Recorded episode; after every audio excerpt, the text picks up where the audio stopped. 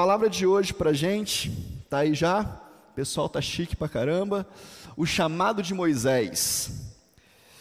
Moisés foi um dos maiores líderes da, do povo de Deus, maior líder da Bíblia. Milhões de pessoas seguiram Moisés. Mas Moisés não nasceu pronto, nós falamos semana passada, você está lembrando?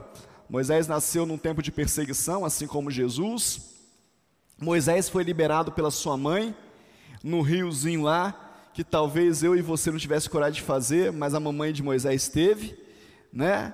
Parou no, no, no palácio de Faraó, o novo Faraó, a filha de Faraó o pega, a mãe dele abre mão de ser mãe e passa a ser babá. Nós falamos semana passada: se você quer deixar Deus te usar, esteja disposto a abrir mão do que você é para se tornar aquilo que Deus quer que você seja. Se você tem um título na sua vida e isso está te atrapalhando, abre mão dele. Abre mão da tua reputação. Se a tua reputação é muito importante para você, abre mão dela. Não é, não é fazer coisa errada, não. É abrir mão do que falam de você ficar perdendo energia discutindo com gente que fala as coisas. Deixa isso para lá. Olha para o que Deus está fazendo, foca no que Deus quer fazer na sua vida e cumpre o chamado de Deus na sua vida. Cumpre o chamado de Deus. Foi isso que Joquebed fez, abriu mão de ser mãe para ser babá. Foi rebaixada de mãe para babá, mas fez um líder. Fez alguém que se tornou um libertador do povo de Deus. Ele sai de casa um dia, da casa de Faraó, do castelo lá, acostumado a ver Faraó, como que Faraó resolvia as coisas, como que as pessoas resolviam as coisas lá dentro. Viu um egípcio e um, um judeu brigando, matou o egípcio, porque é assim que ele tinha aprendido. No outro dia ele sai de novo, tem dois judeus brigando, ele vai conversar, vai matar a gente também. Ele vê o que ele, a besteira que ele tinha feito, ele foge, fica 40 anos fugido. Atrasou a vida em 40 anos. Agora ele retorna, e aí é o texto de hoje, Êxodo capítulo 3. Abra aí na sua Bíblia, para que você possa acompanhar o estudo de hoje.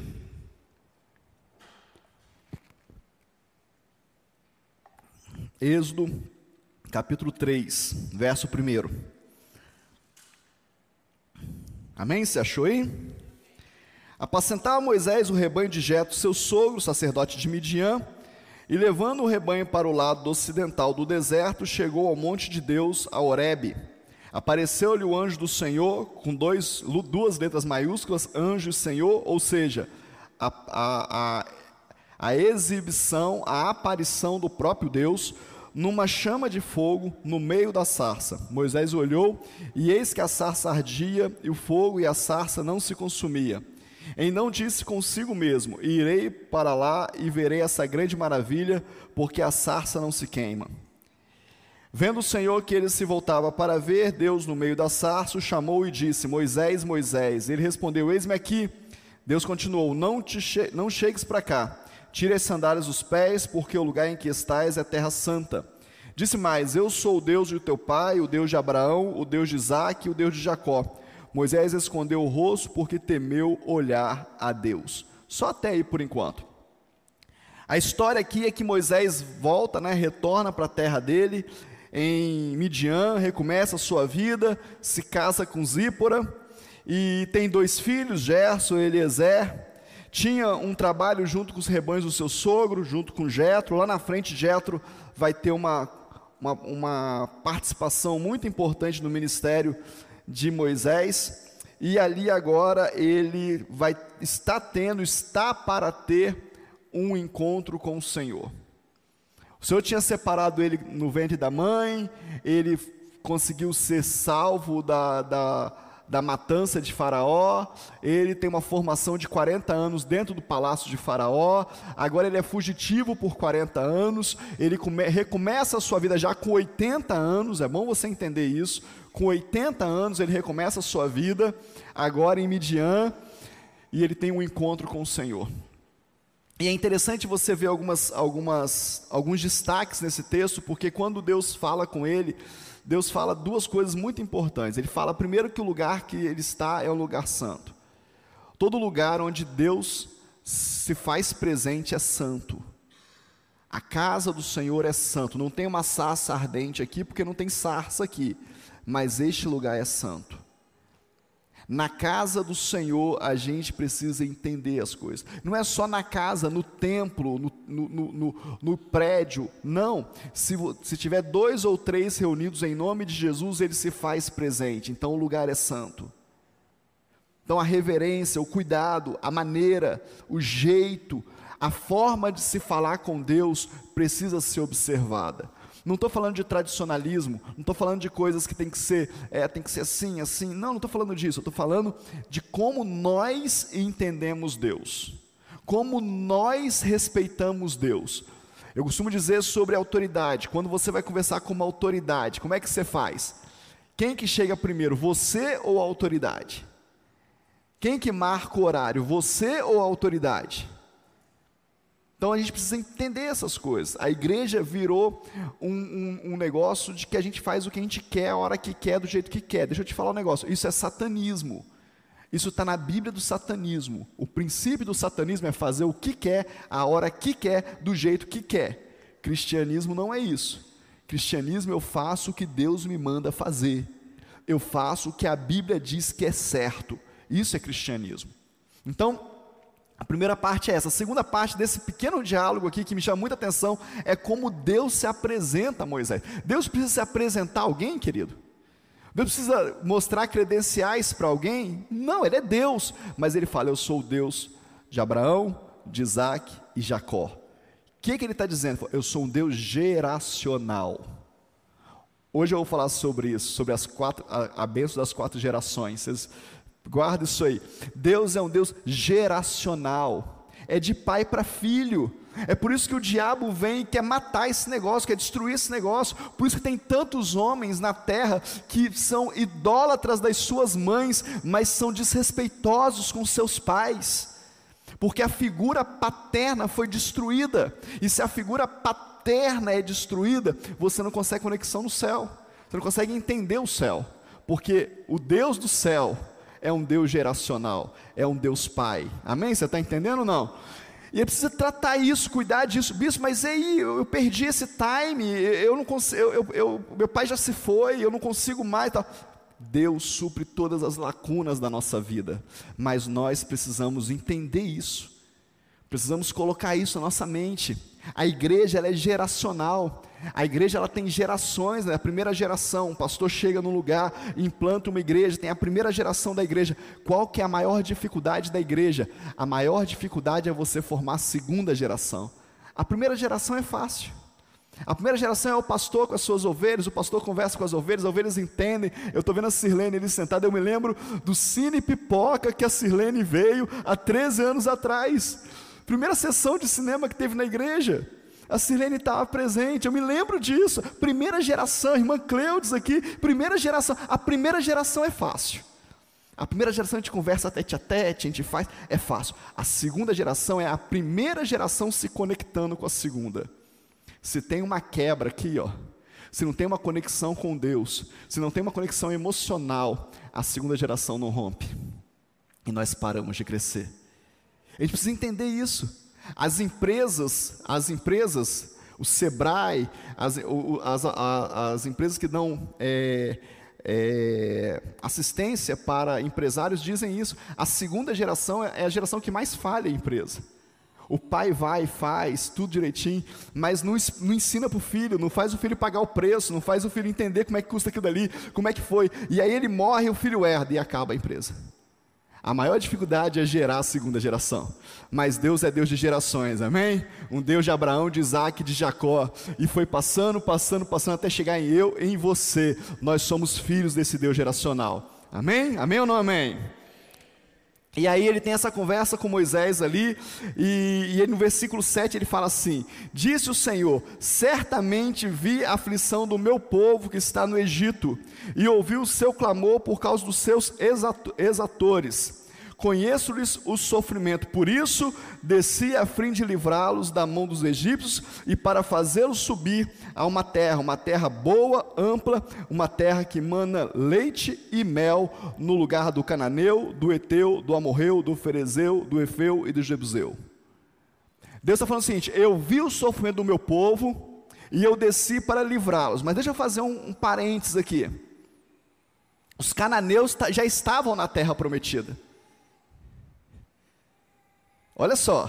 E quem eram os cananeus? Os filhos de Cã. E quem foi Cã? Cã foi o filho amaldiçoado. Mas Cã já estava vivendo na terra prometida. Lá já tinha pão e mel, já tinha leite e mel. Lá já tinha. Lembra quando, quando eles chegam na terra prometida e, e mandam os espias verem a terra e falam: lá tem cachos de uvas enormes que tem que ser vários homens. Já tinha. Não foi porque o povo de Deus chegou que passou a ter, já existia. A grande questão é que o povo de Deus não estava usufruindo daquilo que foi gerado para eles. Deixa eu te falar um negócio: o que você precisa já existe. A bênção que você está buscando em Deus já existe. Só que deve ter alguém usufruindo dela. Tem um cananeu aí. Tem um amaldiçoado aí que está ocupando um lugar que era para ser seu. Tem alguém usando algo porque você não se viu como filho de Deus e você se colocou debaixo de uma maldição, debaixo de uma escravidão. Lembra o que, que o povo de Deus fez? Eles saem e agora eles passam 40 anos no deserto 40 mais 40 mais 40. Três fases de 40 de Moisés, mais 40 anos no deserto, chegam de frente para a terra prometida. Moisés fica, só dois entram, aquela geração que saiu do Egito. Entram, trabalham ali na, na, na terra prometida. Era para descansar, a cada seis anos descansava um, o sétimo ano tinha que descansar. Não descansam, se tornam de novo escravos de Babilônia. Não aprenderam. Aí o que, que Paulo fala? Paulo fala assim: foi para a liberdade que Cristo vos libertou. Não se coloque de novo debaixo de jugo, porque é um problema. O Senhor Jesus nos liberta, desce do céu, morre na cruz, morre terrível, derrama o sangue dele por nós, nós o recebemos como nosso Senhor, como nosso Salvador, mas daqui a pouco a gente está se colocando de novo debaixo de jugo de escravidão. Por quê?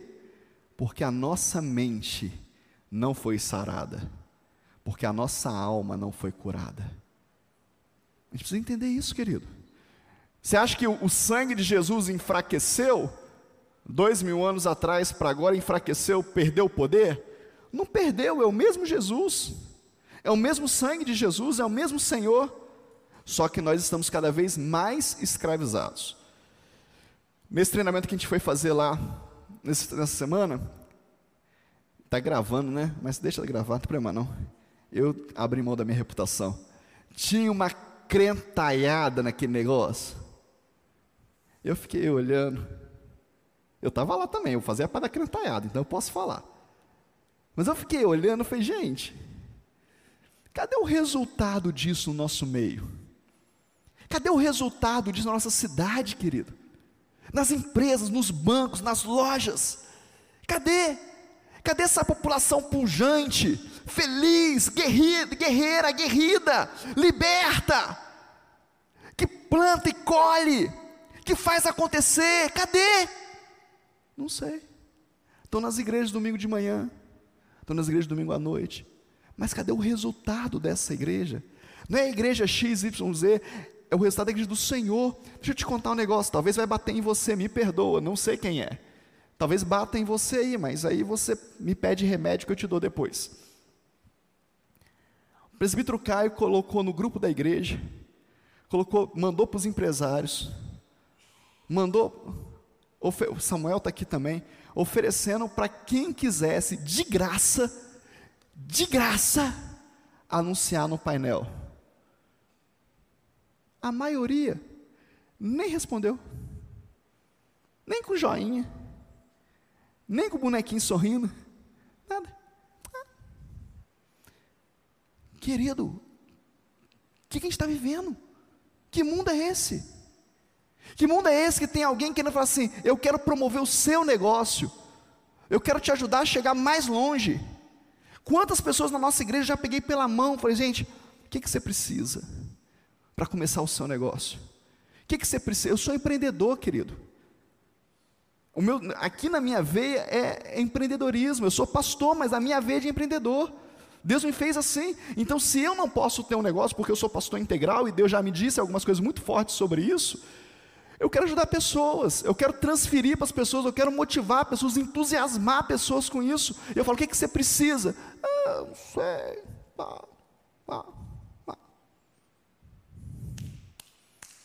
E o mundo está morrendo, porque os servos do Senhor não se apresentam.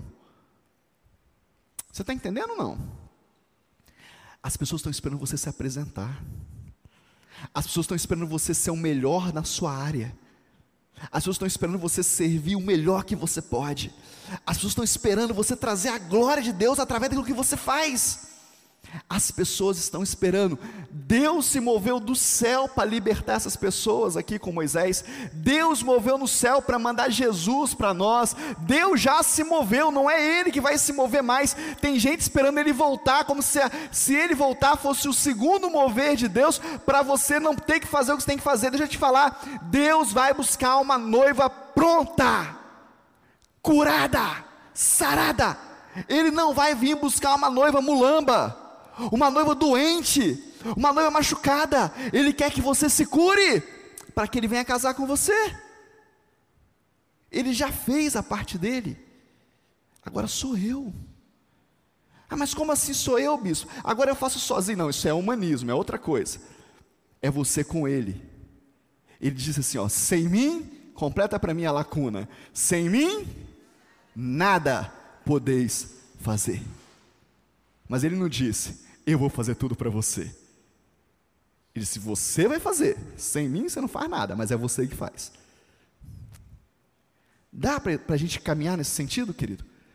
Dá para a gente entender que existe um chamado para nós? Aí, se você caminhar um pouco mais, você vai ver no versículo 10 e 12, eu não vou ler, depois você acompanha na sua casa.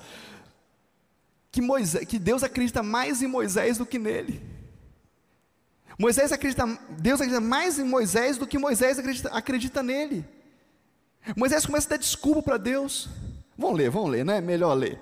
Olha o versículo 10 de Êxodo 2.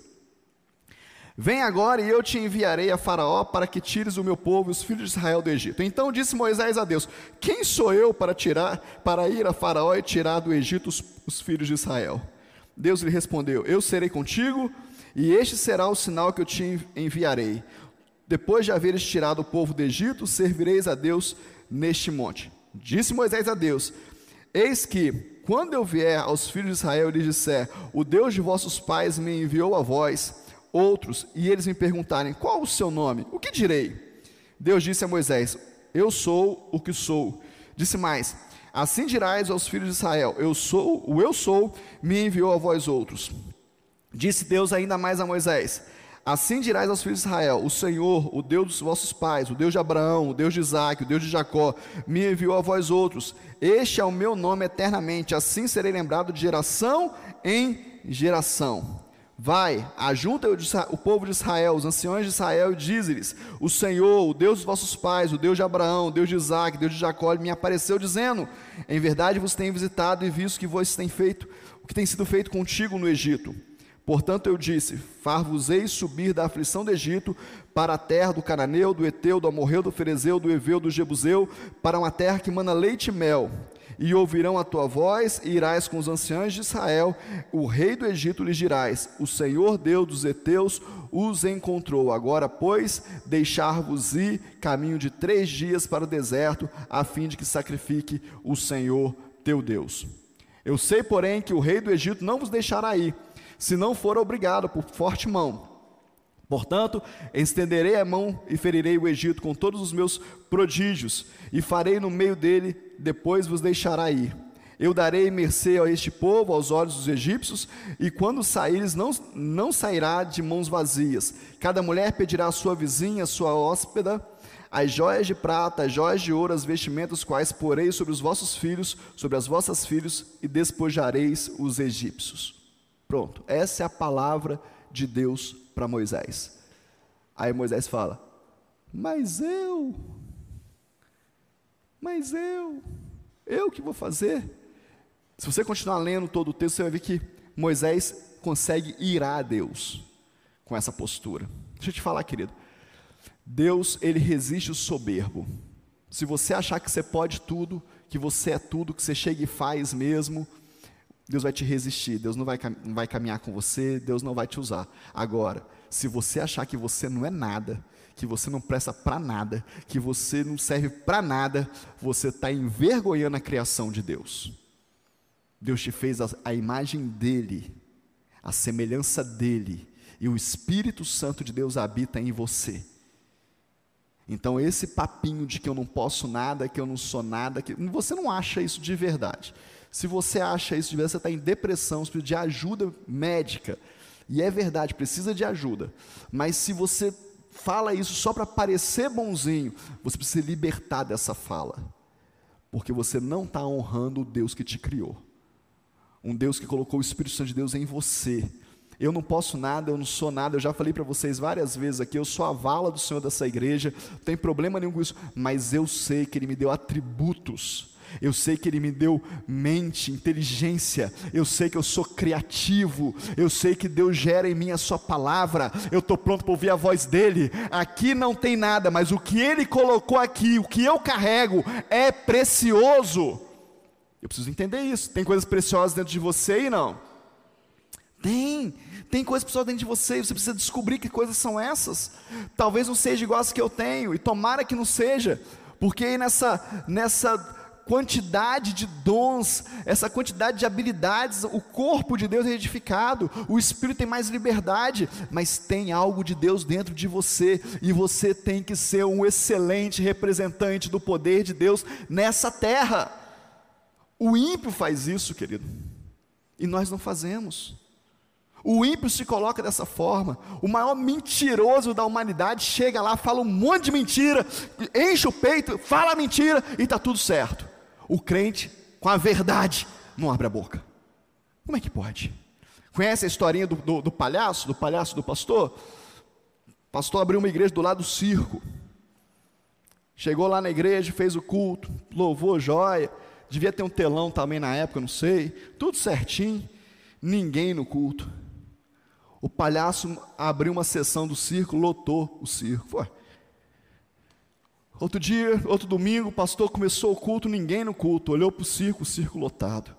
No outro domingo, ninguém no culto. O pastor falou: vou lá conversar com o palhaço. Inteligente o pastor, inteligente. Foi lá, chamou o palhaço, falou: palhaço, como é que pode? Você, eu faço o culto lá, ninguém vai no culto. Eu vou falar a palavra de Deus, eu tenho unção, as pessoas são curadas quando eu oro, mas não vai ninguém.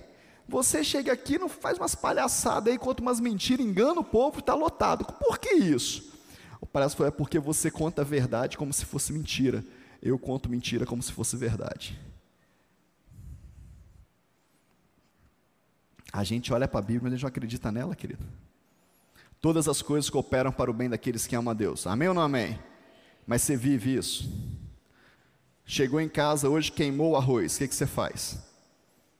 Droga! Atrasar tudo agora. Você fala, glória a Deus, tudo contribui para o bem daqueles que amam a Deus. Deve ter um motivo. Saiu de casa, vem para o culto, furou o pneu. É o capeta. Não, que capeta o que, querido? Tudo contribui para o bem daqueles que amam a Deus. Você vive isso? É uma verdade que você conta como mentira ou uma mentira? Qual, qual lado que você está? Preciso entender isso na minha vida. Eu preciso colocar em prática a palavra do Senhor. Moisés precisava ter a palavra de Deus dentro dele, a força da palavra de Deus dentro dele. E é isso que Deus vai começar a construir. E aí ele fala: quem, com, quem, como que eu vou me apresentar? O eu sou. Eu sou o eu sou. Você não precisa se apresentar, não, Moisés. Você precisa dizer quem você representa. Para de falar de você. Fala de quem você carrega. Fala do Deus que você representa. Fala da unção que está sobre a sua vida. Fala do que esse Deus fez na sua vida. Dá um testemunho de vida para as pessoas que estão perto de você. Dá um testemunho de vida para os seus colegas de trabalho, para os seus empregados, para os seus sócios, para os seus chefes. Dá um testemunho de vida. Eu tenho, eu tenho no meu currículo, querido, um pastor que está na Europa. Ele é pastor na Europa hoje. E eu nunca falei de Jesus para ele, mas eu ganhei ele para Jesus. Eu nunca abri minha boca para falar com ele, Jesus te ama. Nunca. Mas ele trabalhou comigo. Ele dividiu, ele foi contratado para ficar no meu lugar quando eu fosse mandado embora. E ele trabalhou do meu lado, minha mesa aqui e a mesa dele ali. Eu trabalhava sozinho, colocaram uma mesa para ele trabalhar comigo, e nós fomos trabalhando, trabalhando. Eu sabia qual era a intenção que o, a pessoa que estava tramando o negócio tinha com a vida dele, mas ele não tinha nada a ver com isso, ele era um funcionário que foi selecionado para trabalhar ali. E eu fui trabalhando com ele, ensinando serviço para ele, convivendo com ele, tendo comunhão com ele. Ele um garoto novo, perdido, perdido completamente. Um dia eu estou em casa, era solteiro, morava sozinho. Toco o meu telefone, ele me liga e fala: Paulo, tudo bem? Domingo à tarde, falei: tudo bem. Paulo, onde que é a sua igreja? Falei, a minha igreja é em Niterói. Ele morava no Rio, em outro, outro bairro, longe. Minha igreja é em Niterói. Eu posso ir na sua igreja hoje? Falei, pode. Te encontro então, encontrei com ele, fomos para o culto juntos. Ele entrou, aceitou Jesus. No outro dia eu perguntei para ele: por que, que você aceitou Jesus ontem? Ele falou para mim assim: porque eu tenho te observado esse tempo todo, eu quero viver o que você vive. Eu quero ter o que você tem. Era solteiro, que ele morava sozinho em Niterói, Rio de Janeiro. Eu não era o pastor Paulo, eu não era o obreiro Paulo, eu não era nada, eu era só um rapaz solteiro que servia a Deus. Só isso. Hoje ele é um pastor na Europa. Hoje casado, tem família, batizei, ordenei diácono, ordenei pastor, casei, está lá para a glória de Deus. Deixa as pessoas verem Jesus em você, querido. Deixa as pessoas lerem Jesus em você.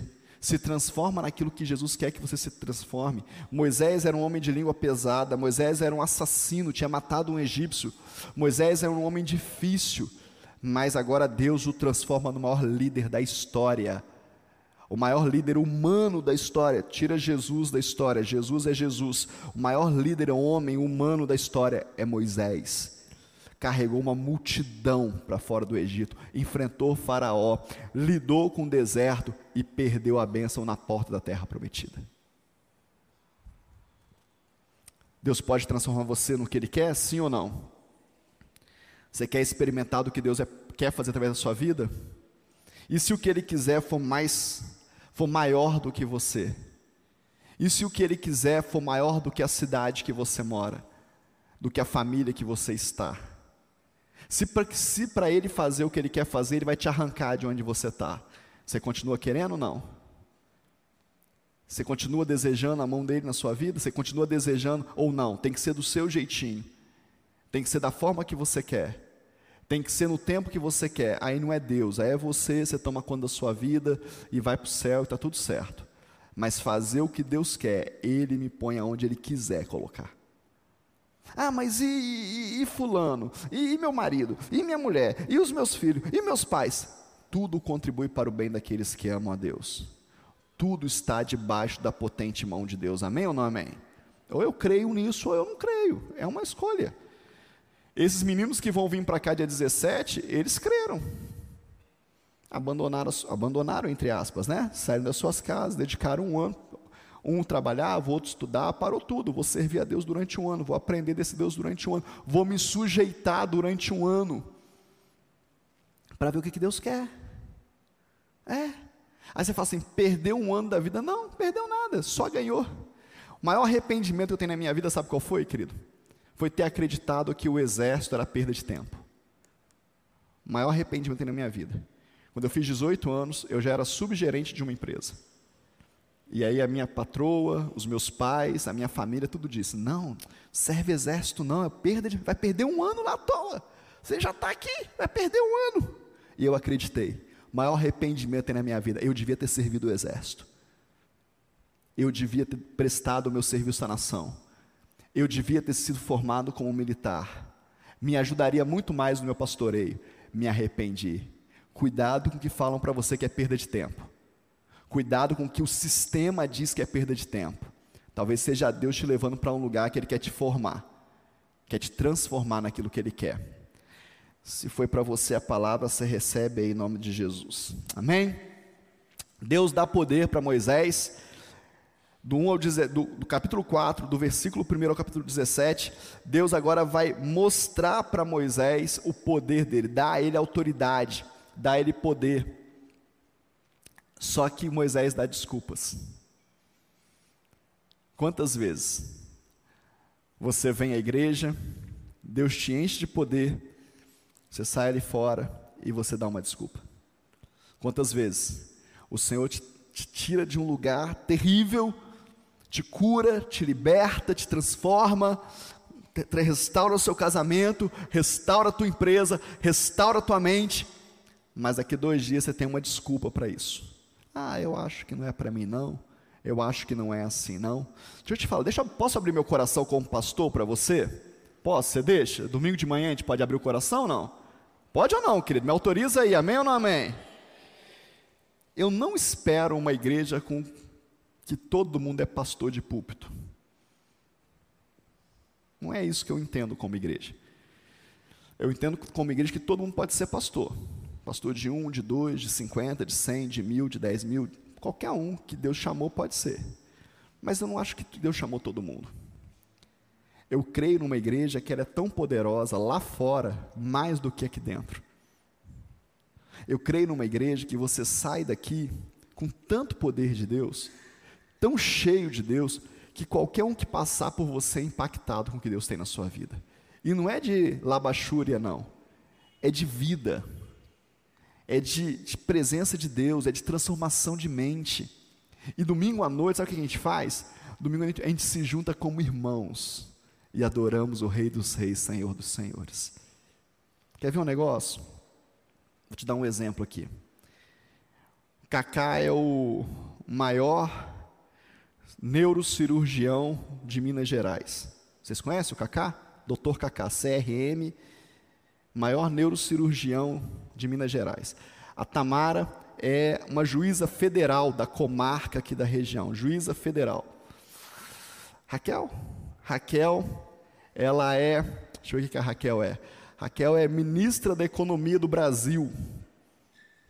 Aqui, o Arthur é o maior engenheiro civil que o Brasil já teve. São todos membros da nossa igreja, amém? Você recebe, hein? Não? Vê aí.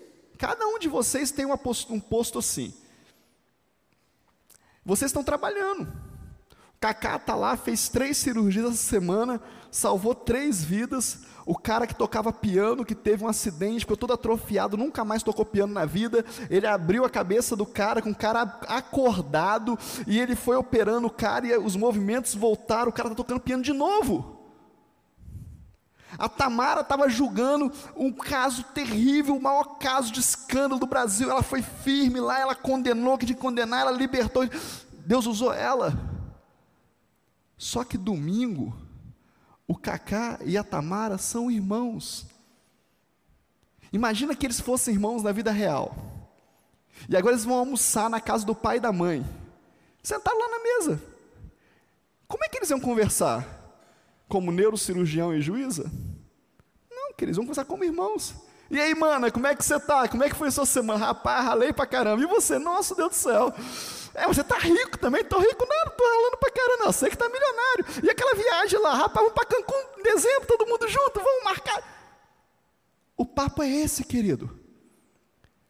Olha para o seu irmão, fala com ele assim, domingo à noite, fala com ele aí, fala assim, domingo à noite, eu quero conversar com você, só como irmão, na presença do Pai.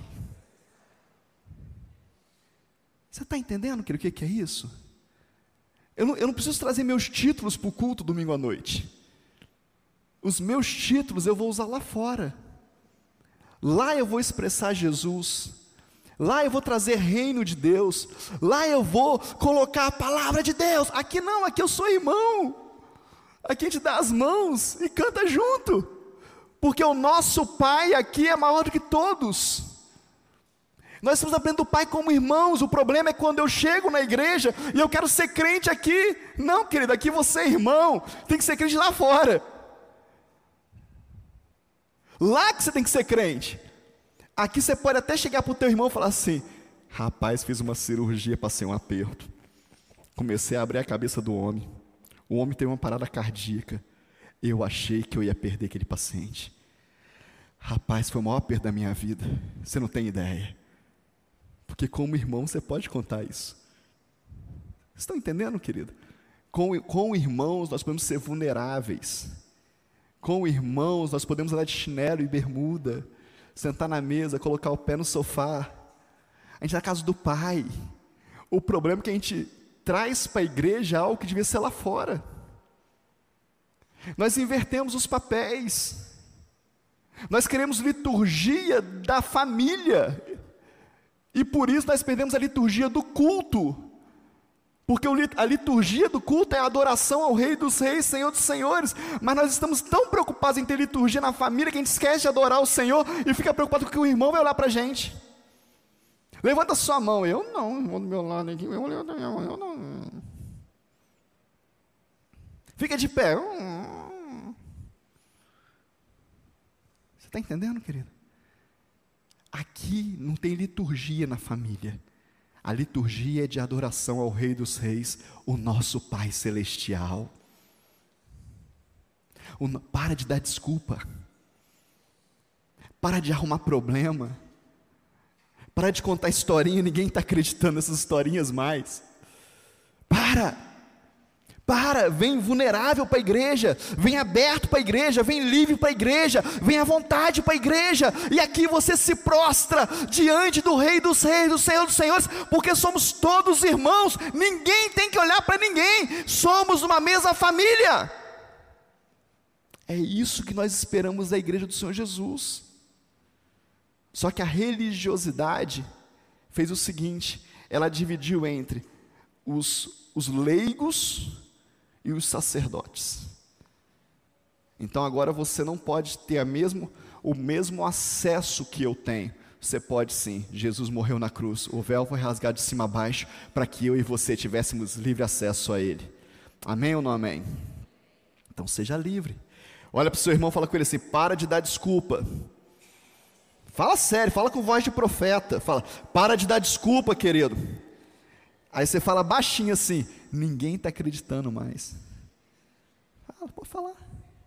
Pode falar, ninguém está acreditando. Para com esse negócio, para. Para, para. Para. O Senhor Deus quer uma igreja forte, firme. Firme, poderosa, para fazer o que Ele quer fazer. Sabe, que que sabe por que, que o povo passou 40 anos no deserto, querido? Vê se tem a ver com a gente. Vê se tem a ver com a gente. Vê se a gente está talvez andando nesse deserto aí. Primeiro ponto, foi um tempo para quebrar, quebrar a arrogância do povo. O que, que é arrogância? Arrogância é. Arrogância não é uma palavra ruim. A gente que fez ela ficar ruim.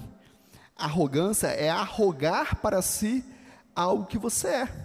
Por exemplo, eu sou pastor.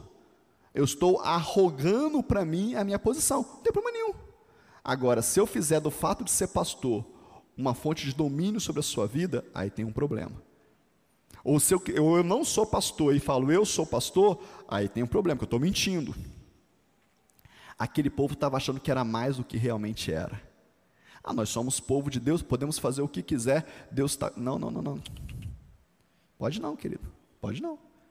Pode não. Ah, mas Deus é comigo em todo tempo. Deus é com você se você fizer aquilo que Ele manda você fazer. Jesus disse assim: tem muita gente aí pregando o evangelho da hipergraça, não, porque Jesus é meu amigo, meu amiguinho e tal. Se você fizer o que eu te mando, você é meu amigo. É o que está na Bíblia. Tem crente achando que o diabo é fraco, o diabo é forte, querido. Tem crente achando que manda nos demônios, não manda não, manda em nome de Jesus. Tem crente achando que dá ordem para anjos, não dá não. Aos teus anjos dará ordem a nosso respeito, é Deus que dá ordem aos anjos, pede a Ele, vigia. O mundo espiritual é muito, muito, muito real. Tem gente sofrendo porque não entende das coisas de Deus. Não seja arrogante, não, seja humilde. Eu falo com os anjos, eu acho que tem anjo para tudo no céu. Peço perdão para Deus de vez em quando, porque eu acho que tem anjo até que não deve ter, mas eu acho que tem. Então, qualquer coisa lá em casa, eu falo assim: oh, deve ter um anjo que sabe essas coisas, não é possível. Só tem anjo para tudo aí. Já ensinei a orar pela máquina de lavar, os irmãos oraram, deu certo. Pela televisão, já mandei orar, pede um anjo. Pede um, senhor deve ter um anjo aí que entende máquina de lavar manda ele aqui e me ajuda a consertar esse negócio aqui. E dá certo, se você confiar em Deus. Dá certo. Dá certo, estou te falando. Todo, toda pessoa que vai fazer manutenção na minha casa de qualquer coisa, eu oro quando ele está chegando. Tocou o interfone lá, o moço que veio ver a máquina de lavar. Eu já vou orando. Senhor ilumina ele, todo demônio que está com ele fica para lado de fora. Os anjos do Senhor acompanham ele, mostram onde é o defeito. Que eu sou filho de Deus. Ou você só é filho de Deus aqui dentro da igreja? Vê aí. Resolve aí. Segunda coisa que, por que eles ficaram no deserto? Por causa da autossuficiência. A autossuficiência é o maior engano da sua vida. Nem para viver o tanto que você viveu, você conseguiu. Pega um bebezinho, deixa ele solto lá, dá uma madeira para ele na sondinha, dá o banho nele com robô e vê se ele sobrevive. Não sobrevive, tem que ter o calor, tem que ter o toque. Nós somos assim, Deus nos fez assim. O ápice do prazer humano é um homem e uma mulher em conexão total. Deus fez assim. Tem ninguém autossuficiente, não, querido. Eu faço o que eu quiser, sou independente. E olha que vocês estão olhando para alguém que gosta de ser independente. Mas não sou autossuficiente. Não sou. Sei que eu dependo dos outros. Sei que eu dependo de você, das tuas orações, do teu clamor e no deserto eles tiveram que quebrar a autossuficiência. Imagina você que tinha um povo no deserto que ficava sentado, Cacá. Que raiva que devia dar, né? Ficava sentado olhando para a nuvem.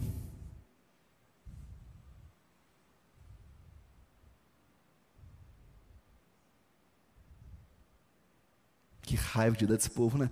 Aí quando a nuvem movia, moveu, aquela correria louca.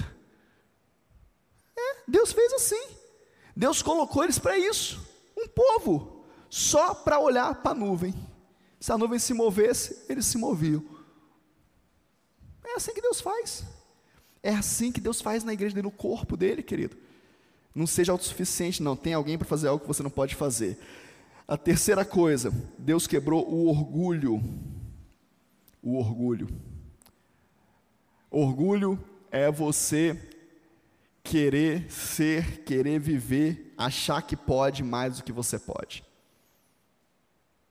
Não queira isso na sua vida, não. Não jogue isso para você, não. Aprenda a olhar para a cruz, aprenda a olhar. Quando eu começo a julgar todo mundo, quando eu começo a apontar para todo mundo, quando todo mundo é errado, só eu sou certo. Quando ninguém presta, só eu presto. Tem uma raiz de orgulho na sua vida. Cuidado. Está brotando aí algo. Cuidado. Eu já tive experiências com liderança, querido, fantásticas com isso. Eu tenho pedido a Deus, Deus, não me deixa sofrer mais do que preciso. Então me mostra as coisas. Tem coisas que a gente vai sofrer mesmo. Não vai ter jeito, é para nos moldar, para nos mostrar como é que é. Mas tem gente que sofre muito mais, eu já sofri muito mais do que era necessário, por idiotice, por orgulho. Não, não quero orgulho na minha vida, não. Deus me deu uma frase há um tempo atrás, Deus falou comigo assim: Jesus foi servo de todos, mas nunca foi empregado de ninguém. Vê se faz sentido para você essa frase. Jesus serviu a todos, mas nunca foi empregado de ninguém.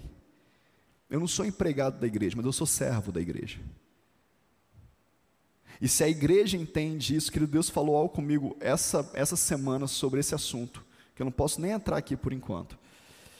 Mas se você entender isso, que eu sou teu servo, mas não sou teu empregado, a sua vida muda. Estou te falando. Muda a tua história.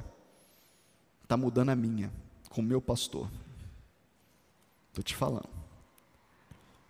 Aprende a colocar as coisas no lugar certo. Deixa o orgulho de lado e coloca as coisas no lugar certo. Deus vai mudar a sua vida. Deus queria então tratar esses assuntos com o povo dele.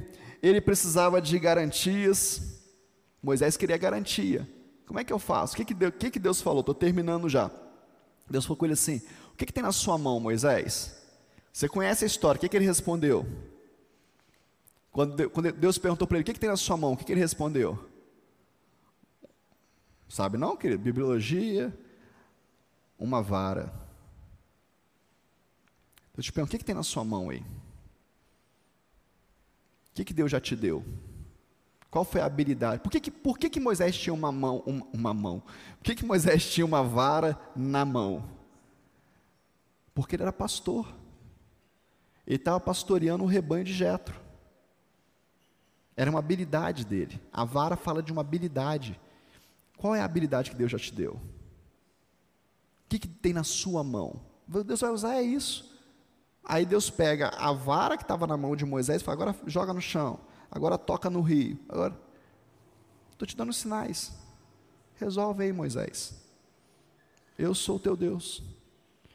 Deixa eu te falar, querido, se você não pegar essa vara e começar a trabalhar naquilo que Deus te deu, você nunca vai sair do lugar. Eu tenho ficado desesperado, querido, principalmente com jovens. Principalmente, eu tenho ficado desiludido. Porque eu vejo jovens sem nenhum tipo de motivação profissional, motivação de vida. Sabe? Sem uma sem querer ganhar dinheiro, sem querer romper, sem querer Que isso, gente? Que isso? Cadê a vontade de viver, de respirar? Eu conheço um homem de quase 90 anos. Esse ano ele morreu umas cinco vezes, mas está vivo. O homem tem uma vontade de viver, uma gana por viver, sabe? Vai para o hospital, morto, tem jeito e tal, e tal. Aí você chega no CTI e fala com ele assim, aí, como é? eu vou viver, eu vou sair daqui, eu vou que vai ser pensa comigo, vai sair, não, não tem jeito de sair, vou sair, e sai. Agora você vê uns jovens, qual que é o seu plano? Ô, gente, isso é um espírito maligno, estou te falando. Isso é uma opressão no nosso meio, querido. Faz planos, se prepara, e depois que você já venceu uma etapa, duas etapas, põe o pé, o chão Deus coloca depois. Jovens formados na faculdade que não, não exercem a sua função. Jovens com registro profissional que não exercem a sua função. Que isso, gente? Vai para vai cima. Vai para cima. Ah, mas e se der errado? Qual o problema de dar errado? O neurocirurgião ali, você acha que ele operou quantos que deu errado? Dá errado, querido. Uma hora dá errado, mas vai dar certo. Até hoje, tem dia que eu prego aqui, dou referência bíblica, eu chego em casa, a pastora aquela, aquela referência foi errada, tá, Paulo? Não foi aquele texto, não. Falar, tá bom. A gente erra, gente. Deixei de ser pastor por causa disso? Perdi a minha unção por causa disso? Vou perder a igreja? Lógico que não, querido. Lógico que não. Deixa o Senhor te usar naquilo que Ele te deu. Amém ou não amém, querido? Está na sua mão aí, você resolve. O que, que você vai fazer? Ele usava a vara constantemente com as suas ovelhas. Sua mão estava ligada ao seu corpo e ao Nilo. Era um patrimônio do mundo conhecido na época. Três coisas que Deus usou. Muitas vezes estamos desatentos ao que o Senhor é capaz de fazer em nossa vida, a partir da nossa rotina, dos nossos talentos naturais, dos nossos trabalhos. Deus já te deu o que você tem que fazer, comece a fazer. Como é que eu começo a fazer, bispo? Assertivamente. Eu não converso com ninguém, para jogar a conversa fora. Quer me irritar? Você quer me irritar? Vou te ensinar como é que você me irrita. Manda uma mensagem para mim e fala assim: Ô bispo, vamos marcar para a gente bater um papo aí, para a gente jogar a conversa fora. Ô querido, não tem tempo de conversa fora, não? O que Deus me deu foi a palavra. Isso aqui é ferramenta para mim. Talvez o pedreiro seja a mão, mas para mim é a boca. Até podia ser a mão para dar uma surra de vez em quando, uns que não querem, mas não pode. É a boca.